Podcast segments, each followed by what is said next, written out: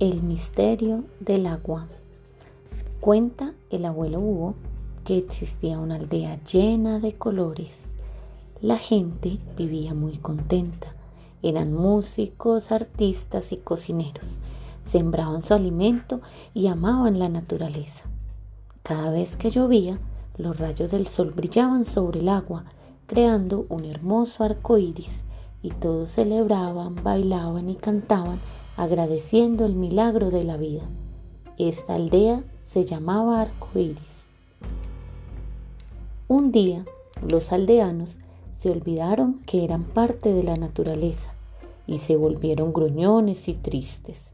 Se sintieron más importantes que todo lo que los rodeaba. Comenzaron a destruir los bosques, a ensuciar la tierra y a contaminar el agua. Así, el arco iris brillante se fue disolviendo. Los colores que iluminaban la aldea y los corazones alegres de su gente fueron desapareciendo. La lluvia no volvió a llegar y el precioso río comenzó a secarse. Para todos era un gran misterio y ahora nadie podía recordar que alguna vez estuvieron felices por haber vivido conectados con la naturaleza.